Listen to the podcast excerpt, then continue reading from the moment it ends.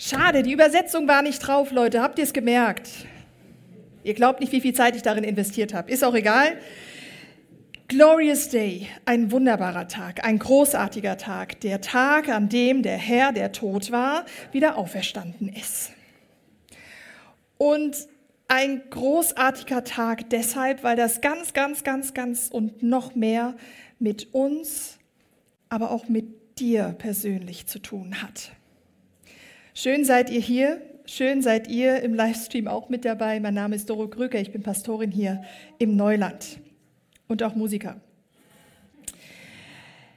Für mich kam immer die Frage auf, warum freuen sich eigentlich die Christen über den Tod von den anderen? Eigentlich sind die ja recht friedliebend. Warum ist da irgendwie was komisch? Oder warum ist dieser Tod bzw. diese Auferstehung so anders? Ich meine, Lazarus ist ja auch mal auferstanden. Ist der einzige in der Geschichte, aber ist egal. Und warum kann ein Tod überhaupt siegreich sein? Wieso? Und warum ist der Tod überhaupt schlimm? Weil der gehört ja todsicher zum Leben dazu. Das war ja schon immer so, oder nicht? Schauen wir uns den Ostermorgen genauer an. Maria Magdalena war eine der Augenzeugen, wie wir es gerade gehört, ganz am Anfang gehört haben. Sie gehörte dazu. Sie ging früh morgens zu diesem Grab und sie war alles andere als glücklich. Sie war todbetrübt. Sie war traurig. Sie war lethargisch. Ich weiß nicht, ob sie die Blumen am Wegrand gesehen hat, ob sie das Vogelzwitschern, was langsam im Morgengrauen angefangen hat, wahrgenommen hat. Denn Jesus ist tot. Tutti completi. Kein Atem mehr.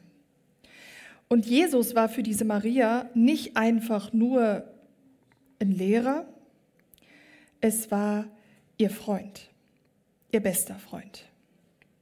Es war ihre Familie, die einzige Familie. Es war ihr Ziel, ihr Auftrag, ihre Vision, ihr Antrieb. All das war mit einem Schlag weg. Und vorher war sie anders. Denn vorher ist dieser Jesus ihr begegnet oder, und, und wurde von ihm gerufen. Sie war in Lebensumständen, die alles andere als schön waren. Sie kannte dieses Gefühl von Tod und Lethargie und nicht wissen, wie es am nächsten Tag weitergeht. Sie wusste das. Sie kannte das zutiefst. Und ihr Leben damals, bevor sie Jesus kannte, war eigentlich mehr dem Tode nahe als dem Leben. Und dann begegnet ihr dieser Jesus und ruft sie aus dieser Dunkelheit heraus, die sie hatte. Sie war besessen, sie hatte Depressionen, sie hatte alles, was man sich vorstellen kann. Und mit einem Schlag ist sie heilfrei und folgt einer der ersten Jüngerinnen diesem Jesus nach. Später kamen noch einige mehr dazu. Aber an diesem Tag, als sie hörte, dass dieser Jesus verraten worden ist, dass dieser Jesus ge gefangen genommen worden ist und dass das Todesurteil über ihn ausgesprochen war, war das Schlimmste. Und sie hat immer gehofft, dass das irgendwie noch gut kommt, dass er nicht sterben müsste, dass der hohe Priester, der hohe Rat doch einsieht, dass dieser Mann unschuldig ist. Aber es kam nicht so. Und so wurde Jesus mit zwei Schwerverbrechern ans Kreuz gehängt. Die schlimmste Foltermethode in der damaligen Zeit. Und alle die Leute, die mit ihr gezogen sind, diesem Lehrer hinterher, waren weg. Verstreut in alle Himmelsrichtungen. Sie blieb mit ganz wenigen bis zum letzten Atemzug bei diesem Jesus und war dabei, als er begraben wurde und hat diesen Sabbat ausgehalten, wo sie nichts gehört hat, wo es dunkel war. Der Ruhetag, der Sabbat war nicht so ruhig für sie. Innerlich war sie aufgewühlt. Und die Nacht war auch nicht lang oder angenehm, sie war kurz und schlecht. Und so stand sie auf und ging los zu diesem Grab, um Jesus diese letzte Ehre zu erweisen. In der damaligen Zeit war das die Salbung, die Totensalbung. Sie kam hin und das Grab war offen. Und der erste Gedanke, der kam, war, wieso ist das Grab offen? Und wer hat meinen Herrn, meine Familie, mein Alles, mein Lehrer, meine ganze Vision weggenommen? Und wohin? Das war die wichtigere Frage. Ich will ihn wiederholen. Sie ging zu Leuten, die sie kannte, zu, zu ähm, Schülern von Jesus, die irgendwo waren und hat sie gesucht und hat gesagt, Leute, kommt mit mir, da, da, stimmt was nicht, Jesus ist weg. Wisst ihr vielleicht, wo er ist? Da ist irgendwie, ist da was, das ist ganz schlimm, der ist nicht da. Und weil ein Wort von der damaligen Zeit einer Frau nicht wahnsinnig viel galt, sind die ganzen Männer also mitgegangen und haben geguckt, ob das denn wirklich stimmt. Vielleicht hat sie es ja übersehen. Ja. Und kamen hin und haben ihn tatsächlich auch nicht gefunden. Die gehen wieder weg, völlig irritiert, verstört und wissen nicht warum oder was ihnen da geschehen ist. Und dann lesen wir in Johannes 20 weiter. Maria aber blieb draußen vor dem Grab stehen und sie weinte.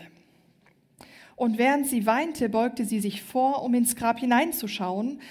Und da sah sie an der Stelle, wo der Leib Jesu gelegen hatte, zwei Engel in weißen Gewändern sitzen den einen am Fußende, am Kopfende und den anderen am Fußende. Warum weinst du, liebe Frau? fragten die Engel. Maria antwortete, Sie haben meinen Herrn weggenommen und ich weiß nicht, wohin Sie ihn gebracht haben. Und auf einmal stand Jesus hinter ihr. Sie drehte sich nach ihm um und sah ihn, erkannte ihn jedoch nicht. Warum weinst du, liebe Frau? fragte er sie. Wen suchst du? Maria dachte, es sei der Gärtner und sagte zu ihm, Herr, wenn du ihn weggebracht hast, sag mir bitte, wo du ihn hingelegt hast, dann hole ich ihn wieder. Maria, sagte Jesus. Da wandte sie sich um und rief, Rabboni, das bedeutet Meister.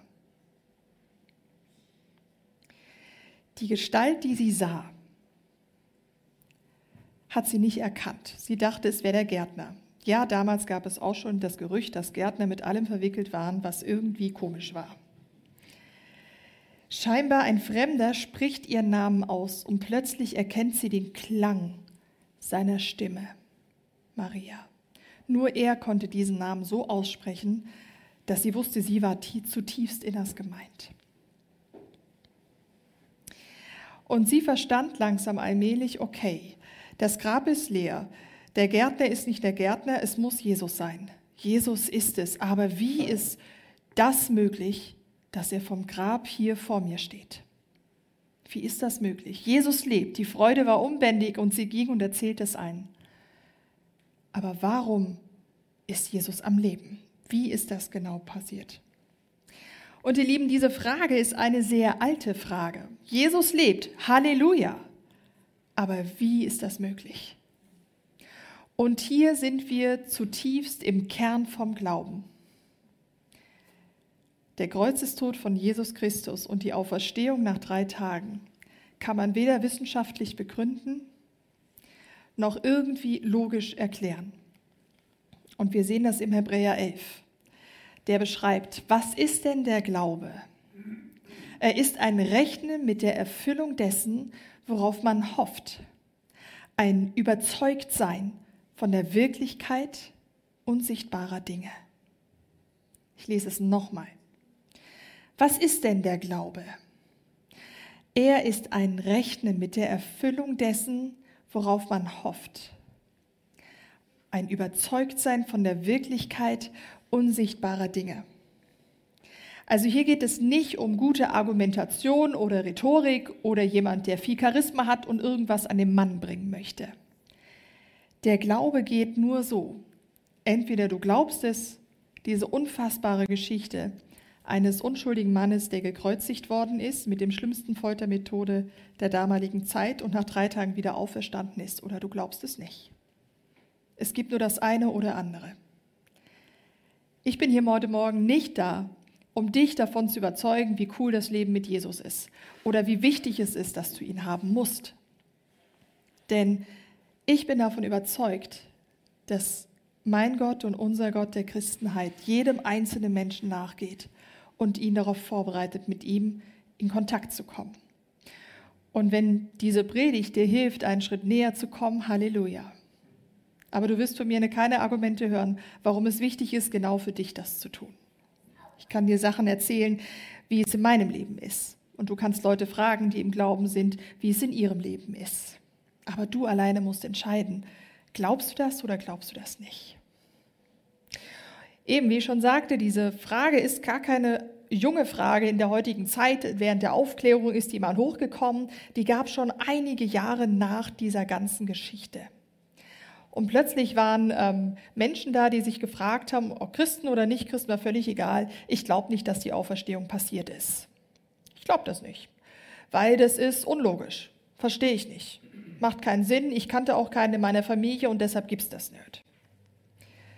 Ich weiß auch nicht, wie das in der, in der unsichtbaren Sache da sein soll, die, das Überzeugtsein von der Wirklichkeit einer unsichtbaren Welt. Ich kann sie ja nicht sehen. Ich kann sie nicht greifen und deshalb stimmt es nicht. Und Paulus, einer der ja, feurigsten oder einer der feurigsten Nachfolger in der damaligen Zeit, schrieb einen Brief und hat ein ganzes Kapitel nur der Auferstehung gewidmet. Der Erklärung, was wäre denn, wenn Jesus nicht auferstanden wäre. Er nimmt diese Frage sehr ernst, weil er sagt selber, es ist unfassbar, was da passiert ist. Eine unglaubliche Geschichte, die da gewesen ist. Aber wenn jetzt die Auferstehung nicht passiert wäre,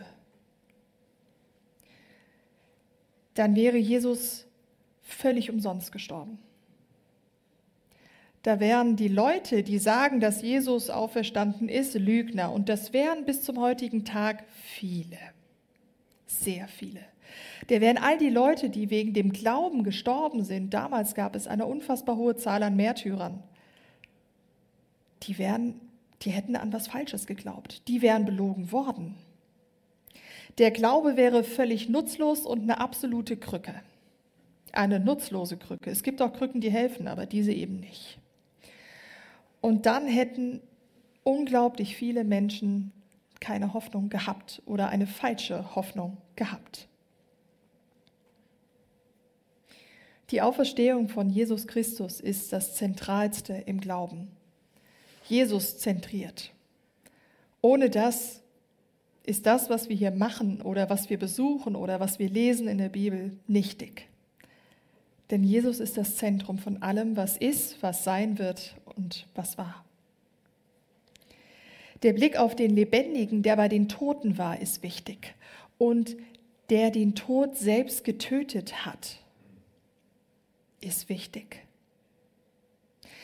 Jetzt nehmen wir mal an, das stimmt, dass dieser Jesus ins Totenreich gegangen ist und diesen Tod getötet hat.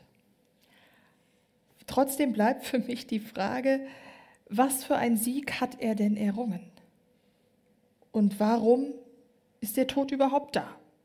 Er könnte ja auch einfach nicht da sein, wäre sehr viel leichter und sehr viel lebendiger zu leben. Und die Bibel sagt hier ganz klar auf den ersten Seiten, ich werde nicht müde, das zu sagen. Der Tod kam zusammen mit dem Adam in die Welt. Und Adam hat ähm, eben, er war ein, ein Typ, der Dinge getan hat, die nicht, die nicht äh, in Gottes Plänen oder Absichten waren. Könnt ihr alles dann nachlesen. Und der ganze Weg hat gedauert bis zum Neuen Testament durch. Wer die Bibel kennt, weiß, es ist ein sehr langer Weg, bis es erfüllt worden ist, dass Jesus diesen Weg wieder gekittet hat. Und in der Bibel wird bezeichnet, dass der Tod die letzte Trennung ist von Gott.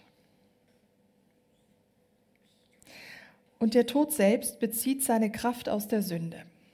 Nun, Sünde können wir vielleicht äh, nachvollziehen, das sind äh, die Kuchenstücke in der, in der Theke beim... Nein, Sünde geht viel tiefer und hat verschiedene Gesichter. Viel kennen wir, dass, ähm, dass Sünde irgendwie was Übles ist und jeder Mensch ist böse. Ja, das ist so.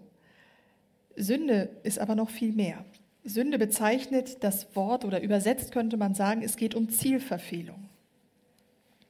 Und das Ziel, was damals dieser gute Gott mit diesem Adam und der Eva und der ganzen Menschheit und dem ganzen Kosmos vorhatte, waren gute Pläne. Es waren vollkommene Pläne. Er wollte, dass die Beziehung zwischen Mensch und Gott und die Beziehung zwischen Mensch und Mensch und die Beziehung zwischen Mensch und Kosmos, also das heißt Vögel, das heißt Zebras, das heißt die botanischen Pflanzen, ich kann sie nicht alle aufzählen, aber es gibt Leute, die können das, in Einklang sind, damit es eine gute Sache wird. Die Idee war, dass der Mensch seinem Gegenüber, egal was es war, Pflanze, Tier oder Mensch, Gutes tut.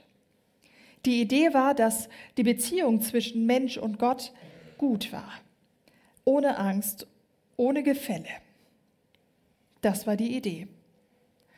Und diese Zielverfehlung sehen wir ganz oft heute in Form von dieser Sünde oder von dieser die Sünde, die die Zielverfehlung ist. Und zum einen ist es so, dass, ähm, dass man zum Beispiel das Gefühl hat, man muss es selber schaffen, ganz alleine. Ich kann das, ich muss das können. Und es braucht auch keinen, der mir hilft, weil ich schaffe das. Aber die Zielverfehlung in diesem Punkt ist, hey, du bist zur Beziehung hingeschaffen. Gute Beziehung zu dir, gute Beziehung zu deinem Nachbarn, gute Beziehung zur Umwelt, gute Beziehung zu Gott selbst. Das Leben wäre in dieser Denke einfacher, weil es berechenbarer wäre, es wäre leichter und es wäre wahrscheinlich auch nicht so schmerzhaft. Wenn wir Beziehungen weglassen, ist auch ein großer Teil von dem weg. Aber es war nicht das Ziel. Ein weiteres Gesicht, was wir sehr gut in diesen Breitengraden von uns kennen, ist das Denken, hey, ich, ich will ähm, aus mir selbst heraus leben. Ich möchte für mich leben und meine Ziele erreichen. Ich möchte das erreichen, was ich gerne möchte und ich möchte mir das kaufen, was ich möchte und ich werde auch das arbeiten, was ich möchte. Und das zeigt, dass wir unseren Wert ausschließlich oder kann zeigen, dass man den Wert ausschließlich aus der Arbeit heraussieht. Aber es hat sein Ziel verfehlt, weil das Ziel war eigentlich, der Mensch hat schon einen Wert und Würde. Gott hat ihn geschaffen als Ebenbild von ihm selbst.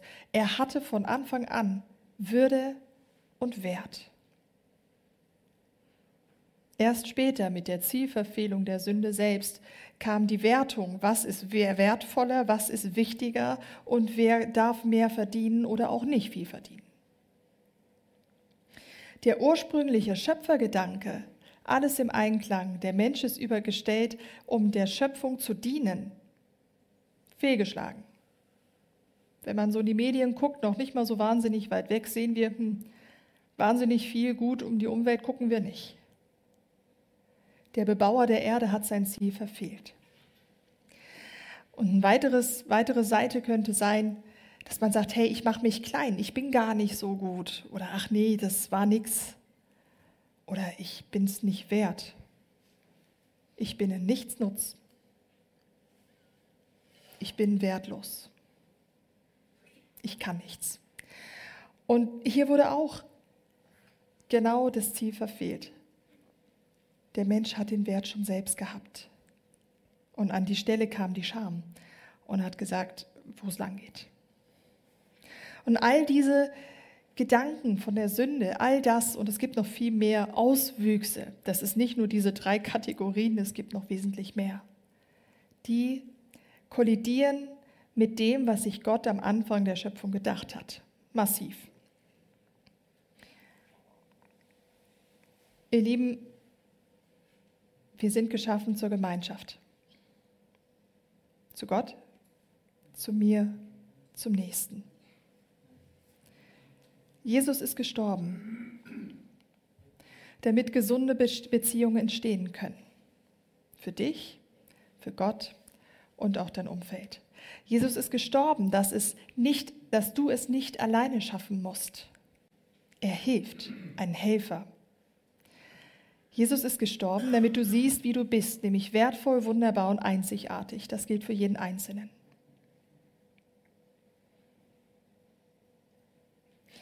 Er starb für das, was du wissentlich und unwissentlich getan hast, also schuldig geworden bist, und für das, wo du wissentlich und unwissentlich dich schämst. Für beides.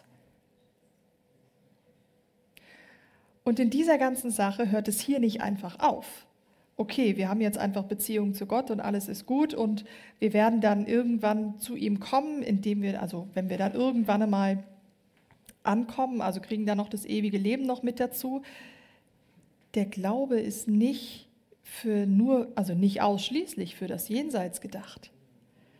Ernst hat es in, letzten, in seiner letzten Predigt sehr gut auf den Punkt gebracht. Der Glaube ist nicht Opium, dass wir denken, okay, irgendwann wird es besser, irgendwann wird es besser. Der Glaube ist für hier und jetzt schon da.